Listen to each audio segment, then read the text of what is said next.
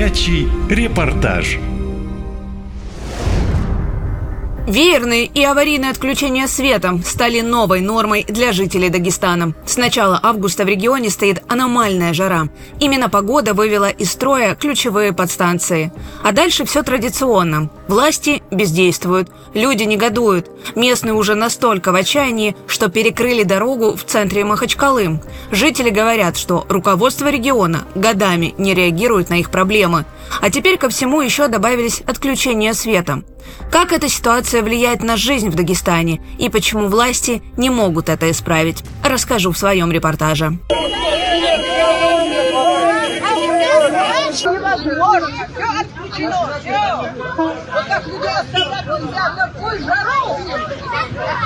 Вчера целый день звонили, никто трубку даже не мог. Вот такое отношение к народу. Народу никто.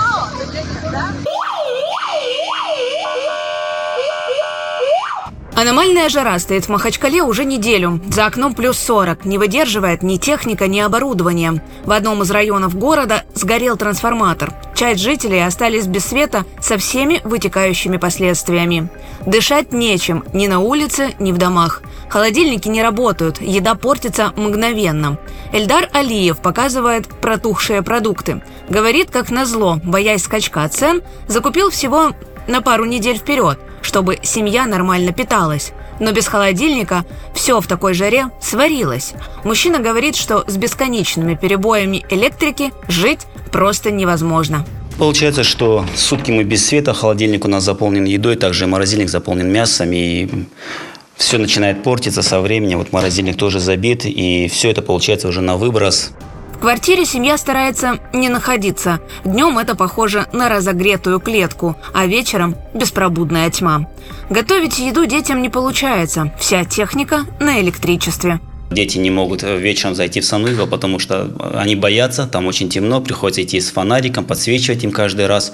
Ну, еще такая проблема, раз нет света, то у нас свой котел, нет горячей воды. То есть искупать ребенка в такую жару невыносимой тоже нет возможности. Страдает от перебоев электроэнергии и малый бизнес. У предпринимателей одни убытки. Ирина, владелица магазина в Махачкале, не сдерживает злости на власть. Женщина уверена, они ее так до банкротства доведут. В магазинах мороженое тают, люди не могут зайти, потому что душно в магазинах. И мы это все терпим. Почему мы должны это все терпеть? Почему никому это не надо? Вот мы жалуемся, звоним, никто не берет трубки. Даже на горячую линию уже никто не поднимает телефоны. 100 тысяч рублей. Столько потеряли владельцы небольших мини-маркетов только за сутки. Портятся ведь не только молочные продукты, но и мясо, и выпечка. А вот у рестораторов все в разы хуже. Они потеряли уже порядка 300 тысяч рублей за сутки. Генераторы не справляются. Шеф-повар одного из местных кафе, Рафит Рамазанов, в шоке.